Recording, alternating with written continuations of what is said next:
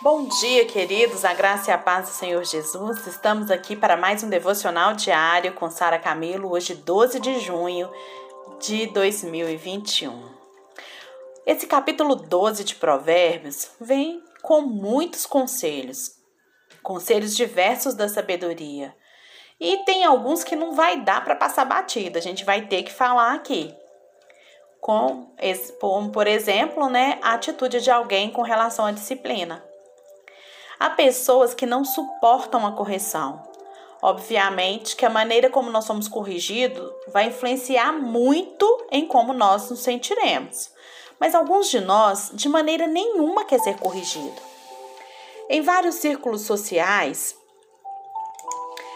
é, estão aqueles que acham que sabe de tudo e que não querem ser pessoas que não querem ser ensinadas de forma nenhuma. E esse é um grande erro. Todos nós, nós precisamos aprender e isso exige humildade. Achar que sabemos tudo só vai nos derrubar. Outro ponto importante é que o ímpio que permanecer, que o ímpio não permanecerá prevalecendo na sua impiedade. Quando a justiça de Deus recair sobre a sua vida, ele será destruído, ninguém lembrará dele.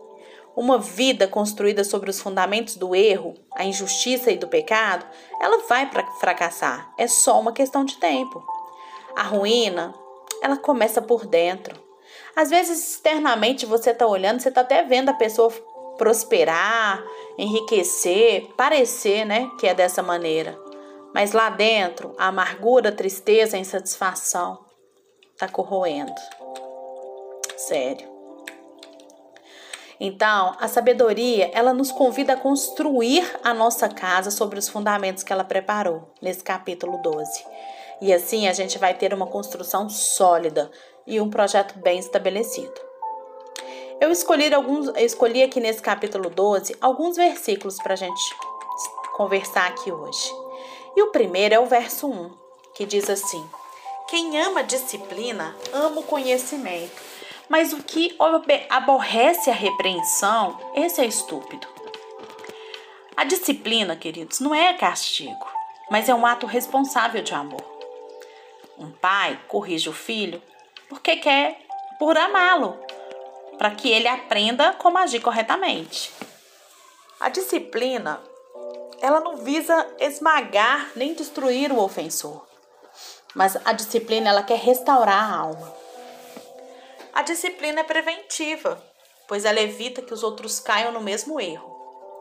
Ela também é restauradora, pois ela ajuda o caído a se levantar.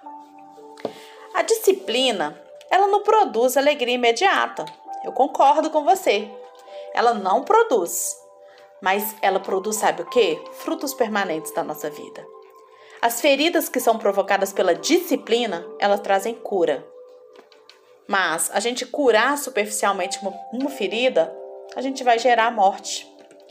Porque ali vai, vão surgir bactérias e a infecção vai aumentar e vai acabar gerando a morte. Deus, ele só disciplina os filhos a quem ele ama. Os, os bastardos que não são filhos, esses não são corrigidos. Pois parece, pois eles perecem nos seus pecados Salomão é categórico: quem ama a disciplina, ama o conhecimento. Aprendemos pelos preceitos, também pelos exemplos e também pelos nossos erros. Um fracasso, ele só é fracasso quando a gente não aprende nada com ele. Os nossos erros, eles precisam ser, não precisam ser os nosso, o nosso coveiro, gente. Os nossos erros não precisam acabar com a gente, mas eles podem ser os nossos professores. Eles podem nos ensinar muito. Só os estúpidos, eles se aborrecem quando são repreendidos. Os sábios, eles amam a disciplina. E a disciplina é o caminho do conhecimento prático e da sabedoria que vem lá do alto.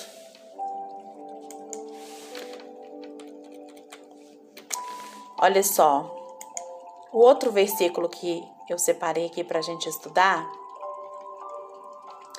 é o versículo 9, que diz assim: Melhor é o que se estima em pouco e faz o seu trabalho do que aquele que se vangloria e que tem falta de pão. O mundo, ele tá cheio de gente que fala muito e faz pouco.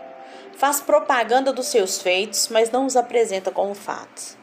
O mundo, ele está tomando, tornando, tomando por gente cujas as obras negam as suas palavras.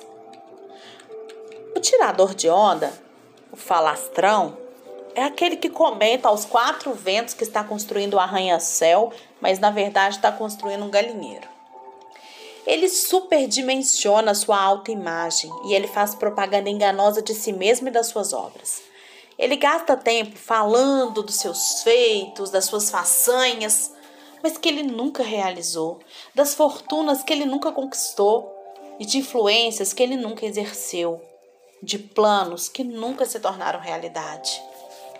Aqueles que habitam na casa da ilusão e vivem no reino da mentira, eles enfrentarão a dura realidade da, da pobreza extrema. Sim. Agora, já a sabedoria, ela mostra que é melhor a gente falar pouco e dar conta do recado do que falar muito e nada fazer. É melhor a gente ser humilde e fazer o nosso trabalho. É melhor fazer do que falar, pois o ser humano, ele não é aquilo que ele fala, mas ele é aquilo que ele faz. O fim da linha da vanglória é o desprezo, mas a reta de chegada da humildade é a honra. É muito melhor receber honra pelo pouco que a gente consegue do que a gente ser depois desmascarado e desprezado pelas pessoas entenderem que nós estamos mentindo. Quem fala e não faz é alcançado pela pobreza, mas quem se estima em pouco e faz o seu trabalho, esse vai alcançar prosperidade. Agora, outro versículo está em 12, verso 15, diz assim: O caminho do insensato aos seus próprios olhos parece reto, parece bom, né? Mas o sábio, ele dá ouvido aos conselhos. Gente, o alto engano, ele é um perigo real. Há um ditado popular que diz: o pior cego é aquele que não quer ver. E o insensato é assim: ele não discerne as coisas. É como se ele tivesse uma venda nos seus olhos e um tampão nos seus ouvidos. O coração dele está endurecido, a consciência está cauterizada, ele não consegue compreender o que está acontecendo. Ele coloca os pés numa estrada escorregadia e ele avança como se ele estivesse em terra firme.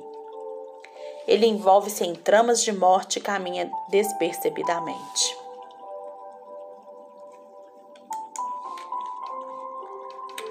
Ele esquece de que o diabo ele é um estelionatário e que o pecado é uma fraude. O diabo, ele cega o entendimento dos incrédulos, ele cega o entendimento dos insensatos, como se ele anestesiasse a alma dessas pessoas. Os insensatos, eles são corrompidos de tal forma que além de não enxergarem os riscos do seu próprio caminho ali, torto, eles ainda para eles esses caminhos parecem que estão certos, são retos aos seus próprios olhos. Os insensatos, eles invertem os valores e tapam os ouvidos ao que os sábios estão falando. Por estarem no caminho de escuridão, eles nem sabem o que, é que eles estão tropeçando. Por estarem surdos para a verdade, eles marcham, vão marchando constantemente com, com, é, com postura de, de vitoriosos para a morte, sem receber a oferta graciosa da vida eterna. Gente, o auto-engano, ele é o último estágio da degradação moral. Aquele que está dormindo nos braços desse comodismo moral, quando eles despertarem já vai, vai ser tarde demais. Já terá passado o tempo do arrependimento e da oferta da graça. Enganar a gente mesmo, mentir para a gente mesmo, é a pior escolha que nós podemos fazer. E o próximo é o verso 20, que diz assim: A fraude no coração dos que maquinam mal, mas alegria tem o que os que aconselham a paz. A violência que choca a opinião pública e nos deixa assim atordoados é, pela explosão mortal, ela tem a sua origem no silêncio do coração. Como assim? A violência inicia no silêncio do coração? O coração humano, ele é o laboratório em que o mal ele é gerado. E a fábrica que produz todo esse veneno mortal que destrói a humanidade. O mal, ele só é maquinado e praticado, queridos, por aquele que tem fraude no seu coração. Primeiro, o mal ele é concebido no coração, depois ele nasce como um monstro. É do coração que procedem, os maus desígnios. É dessa fonte poluída que jorra todas as, de, a toda sorte de sujeira. Se os que maquinam mal têm fraude no coração, os que aconselham a paz têm alegria. E como é bom a gente ser um instrumento de Deus na vida de alguém, não é verdade? Como é bom a gente ser um conselheiro sábio, um pacificador, um amigo do bem, um semeador da paz, um, um é, entregador de boas novas. Quando seu coração é transformado, as suas mãos se tornam mestras da bondade, os seus lábios se tornam agentes da paz. Ser um conselheiro da paz produz alegria para você e bênção para os outros. Em vez do seu coração ser uma fonte venenosa, transforme o seu coração num manancial de vida. Porque há fraude no coração daqueles que maquinam o mal, mas há alegria por aqueles que aconselham a paz. E para terminar, nós vamos falar do verso 25, que diz assim: A ansiedade no coração do homem o abate, mas a boa palavra o alegra. Gente, a ansiedade é o mal do século. O tran transtorno mais democrático da nossa geração, porque ele atinge todo mundo. Ele atinge crianças e velhos, doutores e analfabetos, religiosos e ateus, pobres e ricos. A palavra ansiedade, olha que interessante isso, na língua grega, significa estrangulamento. A ansiedade, ela sufoca e tira o oxigênio. A ansiedade, ela não nos ajuda a resolver os problemas hoje, mas ela nos enfraquece para os problemas que a gente vai ter que enfrentar amanhã. A ansiedade, ela envolve em ocupar-se de um problema que ainda não estava acontecendo. 70% dos assuntos que nos deixam ansiosos, eles nunca vão acontecer na nossa vida, pode isso? A ansiedade é inútil, porque por mais ansiosos que estejamos, a gente não pode acrescentar nem sequer um minuto à nossa vida. A ansiedade ela é prejudicial porque ela drena as nossas energias, ela rouba as nossas forças e ela superdimensiona as nossas crises. A ansiedade é um sinal evidente de incredulidade, porque só aqueles que não confiam na providência de Deus são aqueles que vivem ansiosos quanto ao futuro. A ansiedade, ela abate o espírito das pessoas, mas a boa palavra alegra o espírito, dá vida ao espírito. A gente deve, ser, deve alimentar nossa alma, queridos, com as palavras que vêm da boca de Deus. Em vez de a gente de abastecer o nosso coração com a ansiedade ou com as más notícias, nós devemos olhar não para, para o vento dessa tempestade, mas para aquele que está no controle da tempestade e que traz a bonança. E é isso. Ansiedade é, um, é muito sério. Ansiedade tem levado famílias a serem destruídas, pessoas a cometerem suicídio e tantas outras coisas. Devemos cuidar, porque a ansiedade, o próprio sábio está dizendo, a ansiedade no coração do homem vai abater o homem, mas a boa palavra vai o alegrar. Então, substitua a crise da ansiedade pela palavra de Deus. Quando você estiver ansioso, vai ler a palavra enche dela, comece a declarar as promessas de Deus sobre a sua vida. Busque a paz do Senhor no seu coração e confie nele. Porque quando nós entregamos o nosso caminho para o Senhor, tudo ele fará. Não precisa da gente fazer nada. Então, nesse capítulo 12, a gente vê tanto ensino. Gente, é tantos mais que eu não pude falar aqui hoje, porque o devocional tá ficando enorme, né? Mas assim, leia o capítulo porque eu tenho certeza que Deus tem muito mais para te falar. Tá bom?